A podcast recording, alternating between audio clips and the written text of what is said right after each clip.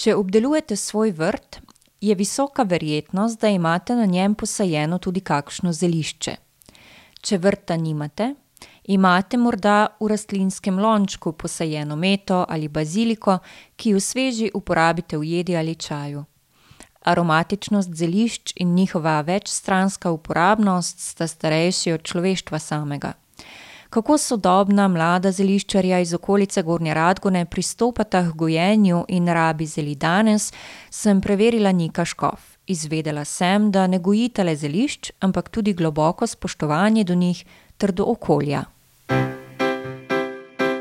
Pozdravljena Štajerska. Sobota. Sobota. Sobot. Lučane. Lučane. Lojčak. Lojčak. Radgona. Radgona. Radgona. Bad Radkersburg. Pozdravljena Štajerska.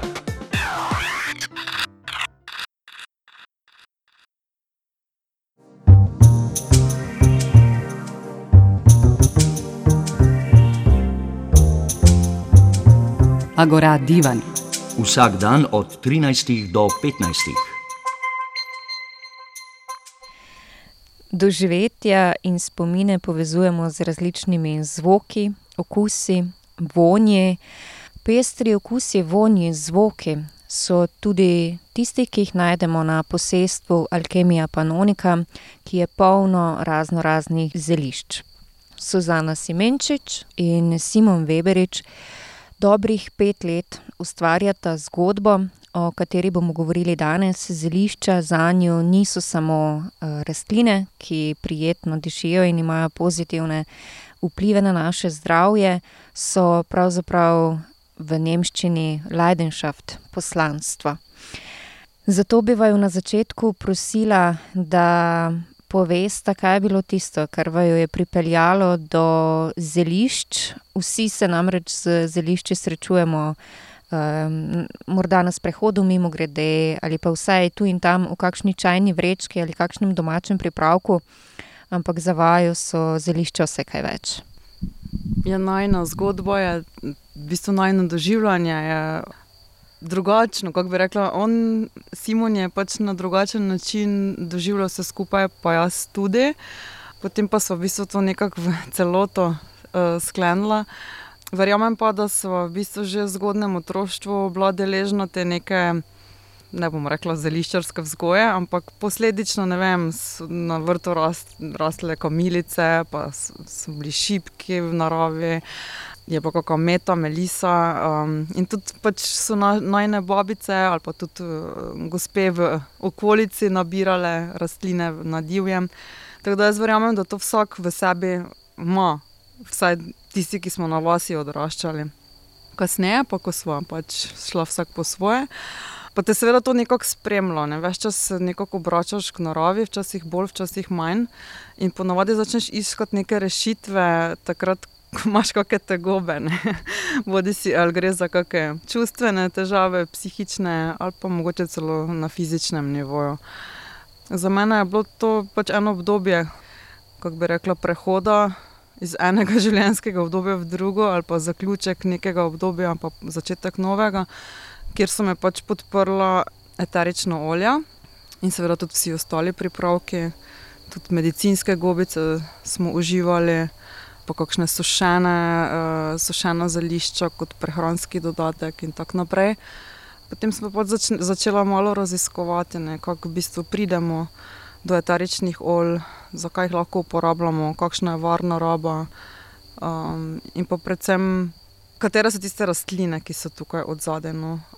predvsem pa sem se vsaj jaz, no, začela ful povezovati s tem rastlinskim svetom, no.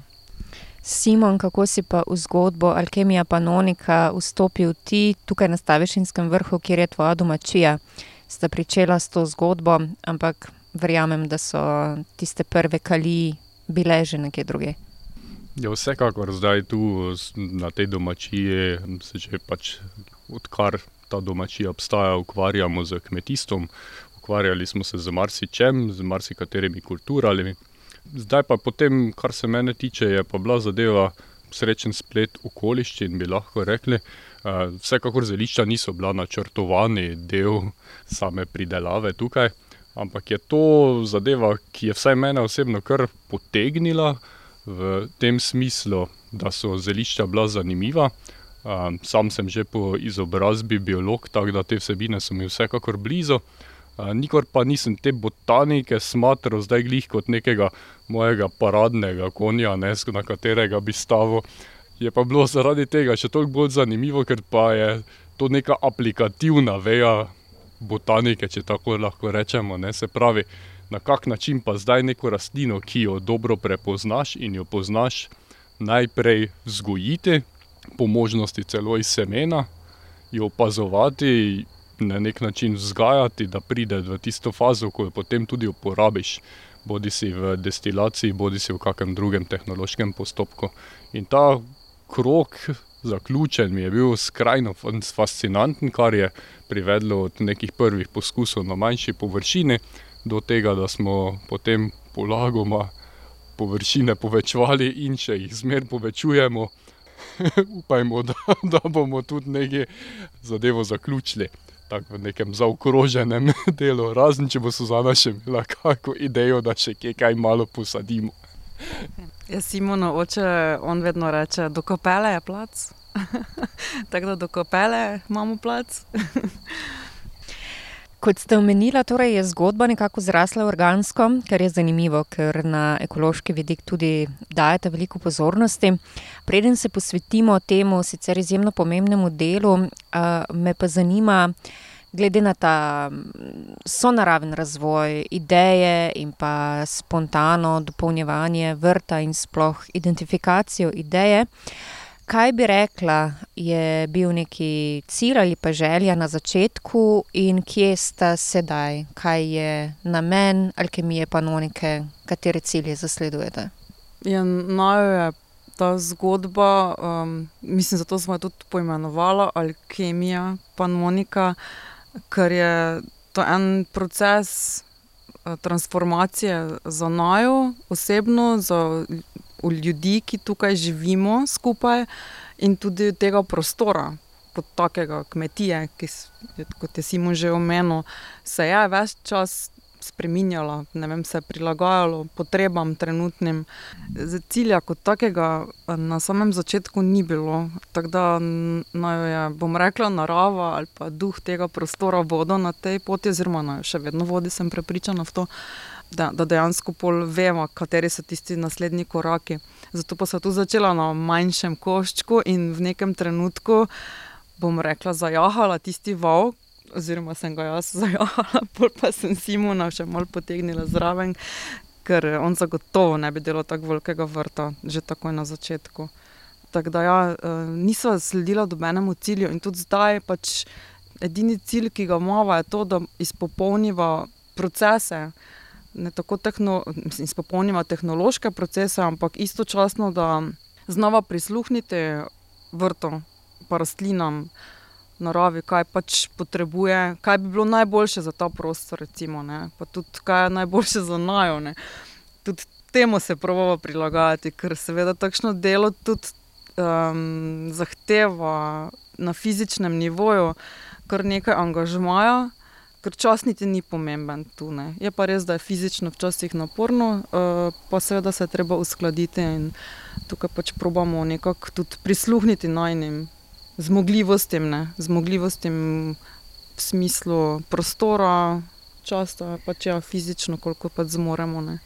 Se mogoče pri tem cilju glih to, ne, da ta cilj ni bil tako postavljen, kot bi današnji standardi poslovnega delovanja na neki način zahtevali. Živimo v času, ko je res potrebno, da imaš poslovni načrt, jasno vizijo, identificirane kupce, definirane produkte, ne. Na neki način pa nama je ta alkemija tega vrta glih to prinesla, da sva se naučila vsaj v teh začetnih fazah zadeve se lotiti sproščeno, brez nekih pritiskov kot takšnih, da je vse skupaj to res neki alkemični, v narekovaju, poskus, ne, ki ima neki rezultat, čutiva ga sproti vsak dan pravzaprav, ni pa v tej začetni fazi bil načrtovan v detajle, ker sploh se mi zdi, je to bil glih tisti najbolj zanimiv del tega poskusa, ker načeloma nisva zdaj tako glih totalno spontana, vsaj jaz o sebi lahko rečem človeka, ki ne bi nič naprej načrtovala in ne bi za te zadev preračunala.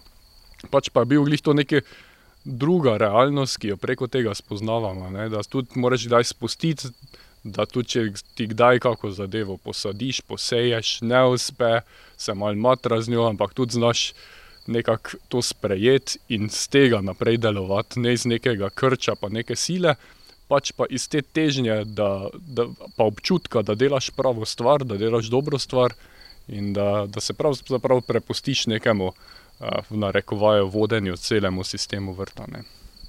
Kaj je torej tisto, kar lahko opazujete pri sebi, tiste spremembe, ki vam jih prinaša delo z zemljo, delo z zelišči, pripravljate eterična olja, hidrolate, sigurno sem kakšnega izmed tudi čaje in tako naprej, za katere izdelke točno gre lahko tudi omenita. Uh, sicer me pa zanima tukaj na tej točki, ja, katere spremembe torej opažata in si želita, da bi jih lahko potem s svojimi produkti tudi predala drugim. Zakaj se vam torej to zdi smiselno? Skoraj ne vem, kje bi začela, no? ker je teh sprememb kar veliko. Prva je že to, da čeprav načrtuješ načeloma neko zasaditev letno, ali pa tudi načrtuješ obliko vrta, uh, ki sicer je mogla biti tako, kot je bila načrtovana, drugače bi to ne bi tako lepo izgledalo.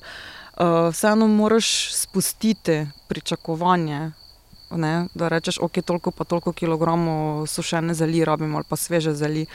Uh, ampak da se dejansko uh, moraš prilagajati in da se naučiš, da, da, da se ne jeziš, če ti nekaj ne uspe.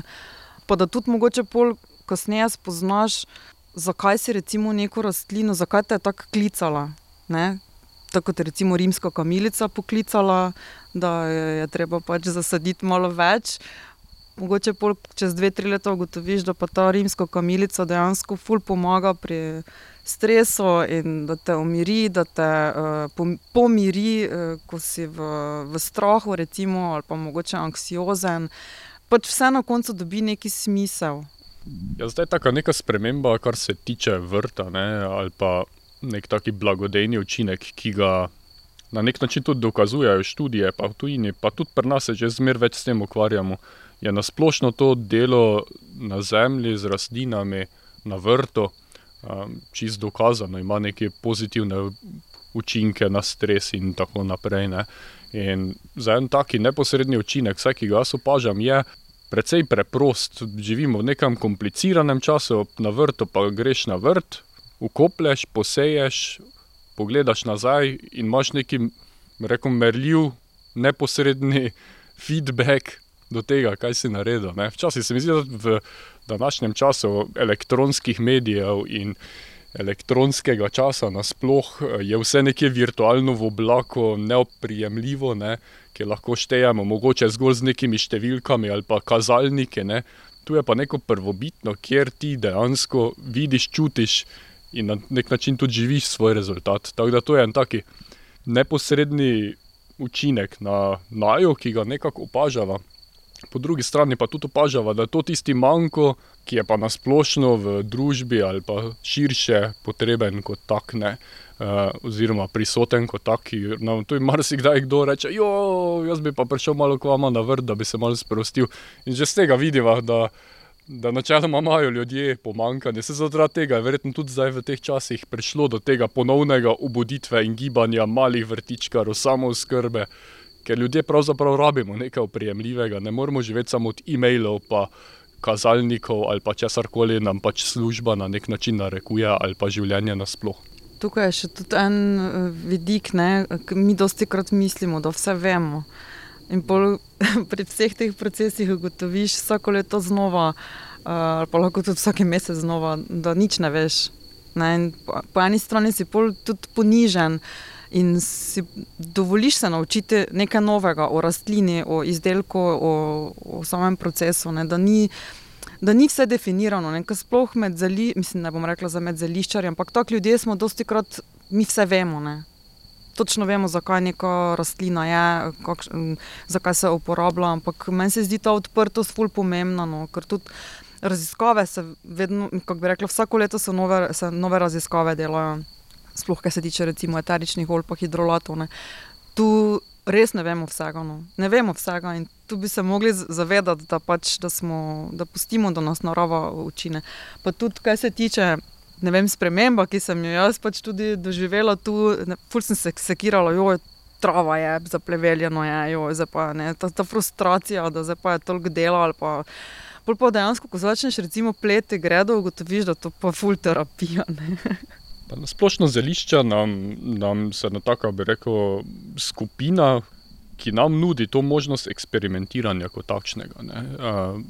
Tako kot omenjeno, od tega, da lahko jih destiliramo, imamo eterično hidrolate, vsem znane čaje, zeliščne stoli, macerate, ni da ni tinkture. Ne, in v bistvu z ras, eno rastlino lahko spoznamo na toliko različnih vidikov, da niti ne rabimo imeti zdaj, tako imamo mi dva tu več kot 50 rastlin, ki jih spoznavaš. Lahko se tudi vsak posameznik doma, pa tudi če si metodaš na vtegel na okensko polico, lahko, lahko jo spoznaš preko zeli same, sveže, lahko jo v gin toniku spoznaš, mislim, ni da ni no. In to je to bogatstvo zeliščnega sveta, ne, ker ga lahko res. Eh, lahko ga res začutiš, pa ne rabiš zdaj biti eh, doktor kemije ali pa ne vem kaj študirati. Pomembno je, da si odprt, pa da si radoveden in da se lotiš zadeve. In doskrat je tisti mali korak, mi dva sta začela z malim vrtom, z par rastlinami, je tisti mali korak, ki te pripelje pol naprej. Pol pa če ti je to zanimivo, se te hitro potegne in skoraj ne poznam nobenega zelišča, s katerim sem se srečal v zadnjih letu, dveh, treh. Da, če je bila to zadeva, ki mu je bila všeč, da ga ne bi toliko potegnila, da, da ni zadeve razvijal naprej, ali čisto za lastno uporabo, nekateri pa tudi za trg.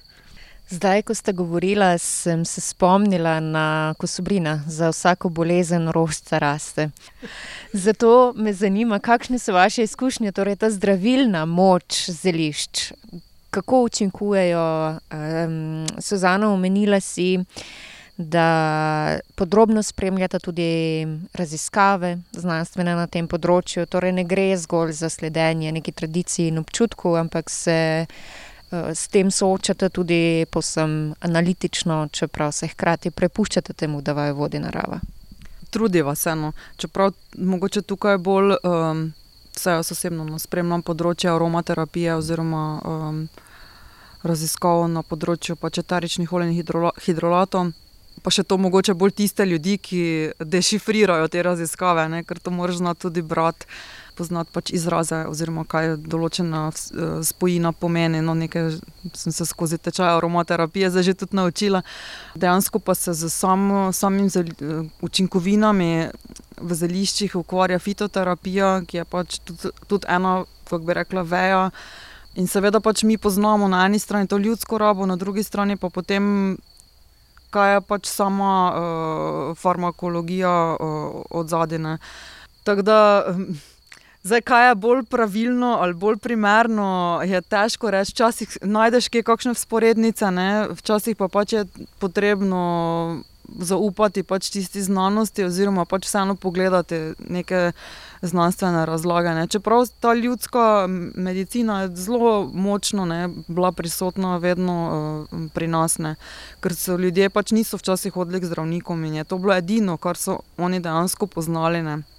Tako da ni to zanem zanemarljivo, je pa fajn seveda pogledati tisti drugi vidik. Pa še kar se tiče samih. Um, To, kar si vprašala, uh, uh, za vsako, oziroma to, ta izjava, ne, za vsako uh, bolezen rožca, rožca raste. Dosti krat rečem, ko ljudje pač pridejo, pa rečejo, imate kaj za to, pa za to. Ne. Mi da se pač res tukaj poskušamo izogibati, pa ne zato, ker si ne bi želela poglabljati, ampak zato, ker je na, mi dva pač vidiva tukaj eno vlogo v tem, da pač ljudje izboljšajo svoje počutje uh, splošno počutje z najnimi izdelki. In uh, ko ljudje zbolimo, se, se mi zdi nekako ali pa nekako naravno, da začnejo ljudje iskati rešitev za svojo težavo sami in raziskujejo, seveda sprašujejo tudi ja, tiste, mogoče, ki vejo več od njih. In je ponavadi tako, da ti pač pride v tvoje življenje tista rastlina, ki jo ti v tistem trenutku potrebuješ, in se boš o njej podočil vse, kar pač rabiš vedeti, ali pa ne vem, dve ali pa tri rastline. Tako da ne vem, če jaz recimo nimam težav z. Kaj bi bila ne vem, neka kožna težava, če zanimam za recimo psoriaze, ne, luskavice, zakaj bi se zdaj šla poglabljati? Dobro, jaz mogoče kot nekdo, ki se bi s tem rada ukvarjala, ne, bom se šla poglabljati, ampak nekdo drugi pa mogoče zakaj bi mogel vedeti ne, vse to. Ne. Tako da ne moreš, ker je v rastlini je enostavno preveč. No. Tako da jaz verjamem, da vsak bo bolj iskal rešitev, ne bo šel. Okay, pa mogoče jaz rabim še tjanževko, ker me vem, križ boli, pa si bom namočil v uh, olivno olje, ne, oziroma oljčno olje, ne pa dajmo pol. Ne, in je pač to tista tvoja rastlina v nekem trenutku. No. Tako da, to je nekako moja filozofija. No. Ja, zdaj za vsako bolezen rožca rase, vsekakor, tako je Suzana rekla, dolga stoletja, pravzaprav tisočletja. Dokazano so ljudje uporabljali rastline za razno razne tegobe. Nekatere učinkovite, druge zgolj na podlagi izročila, marsikatere tudi čist mimo. Ne. In zdaj, hvala Bogu, tu v te zgodbe vstopa počasi ali pa vztrajno znanost, ki tu eh, nam daje neke vzvode, neke informacije. Zdaj, tako je Suzana rekla, mi da se s fitoterapijo namensko ne ukvarjamo. E, vsaj eden od razlogov je definitivno ta, da kot fitoterapeut moraš imeti absolutno poglobljena znanja o bolezenskih stanjih, drugo pa seveda o vseh eh, drogah in pripravkih, ki jih uporabljaš. Vsaj meni osebno bi se zdelo precej neodgovorno, da bi se loteval nekega področja, v katerem nisem doma. Vsekakor nekaj o rastlinah vem, pa o učinkovinah. Tak. Ne bi pa želel niti prevzeti odgovornosti, da bi nekomu za neko resno težavo svetoval, čuj zdaj pa ti čaj pi. Ne. Kljub temu, da obstaja verjetnost, da mu ta zadeva lahko pomaga. In je tu res prvo, seveda, na neki lastni odgovornosti vsakega posameznika, drugo pa seveda so različna bolezenska stanja, ki zahtevajo ustrezne tretmaje in mislim res, če je neko urgentno stanje, da si odrežeš prst, bog ne daj, da iščeš po vrtu trpotec, pejt, da te skup zrihtajajo, ne, mislim, že smo tak. Bi pa seveda bilo dobrodošlo, ne, če bi uh, področji sodelovali, ne, oziroma pač, ne vem, fitoterapeut z zdravnikom, oziroma fitoterapeut, farmaceut, zdravnik. Ne. To v tujini, marsikje že je pač praksa in se, se da, v bistvu gre za podporo narave. Tako sedaj, ko ste govorila o pomenu sodelovanja različnih pristopov za krepitev in ohranjanje zdravja, kot prej, eh, mi izstopate občutek o tem, da vam je pomembna prava mera. Prav tako pravo mero se mi zdi zasledujeta pri združevanju konkretnih znanj in pa sledenju svojega občutka. Kaj bi rekla, vama pomeni ta ideja ali ta pristop eh, nekega iskanja ravnovesja? Predstavljam si, da je ravno narava tista, ki nas lahko tega nauči, in pa kot vprašanje, ki izhaja iz tega, katero je tisto ravnovesje, ki ga iščeta na svojem vrtu. Ja, predvsem to, da vz- vzgojiš in pač posledično pol požanješ toliko, koliko rabiš, ne, ali pa toliko, koliko veš, da boš recimo prodal, um, da si pač ne delaš zaloge, tudi recimo v smislu. Uh, Ne vem, destilacija, to bo Simon več o tem povedal, je potratna stvar. Uh, sicer mi dva sva si dovolila prvi dve sezoni res dosti destilirati, zato ker se pač tudi sva se učila in uh, sva bila malo potratna, ampak se pravi, sva si dovolila to.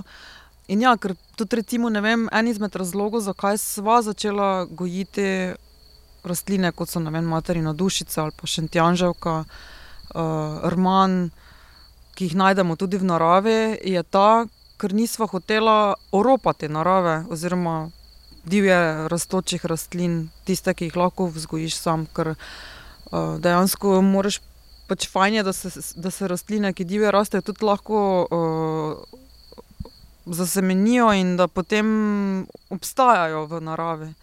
In nekako se nam ni zdelo etično, da bi, da bi rekli, ok, zdaj bomo pa vse kar divje nabirali. Tudi recimo, dosti krat nas sprašujejo, če imamo koprivin hidrolat ali pa če imamo koprivin čaj. Pa načeloma vse koprive kar dosti raste, no, bi se zlagala, če bi rekla, da je, da je v pomanjkanju, ampak vseeno se mi zdi, da če je ne morava vsaj tukaj nekje ob našem bli, bližnjem gozdu uh, imeti in pobirati, ali pa nekje na posestvu, pol je ne bova, ne bova narave uskrunila. Tako da to je nekako to, kaj naj vodja. Spoštovanje narave, odprtost za nova znanja in sprejemanje procesa učenja ter sprememb je nekako tisto, kar, kar bi lahko povzela kot eh, sporočilo in pa kot idejo, eh, ki sem jo od pogovora z vama danes odnesla jaz. In hkrati to, da kadar je človek bliže samemu sebi, je bliže tudi naravi, in kadar je bliže naravi, je bliže tudi samemu sebi. Tako da bi na tej točki povabila tudi poslušalce, da se sprehodite po kakšnem vrtu in morda obiščete kakšno zeliščarsko kmetijo, denimo Alkemijo Panoniko na Stavešinskem vrhu v bližini Gornje Radgone. Tukaj boste lahko sledili svojemu nosu in s Suzano Simenčič in Simonom Weberičem preverjali, katera so tiste zelišča, ki dišijo in prijajo vam.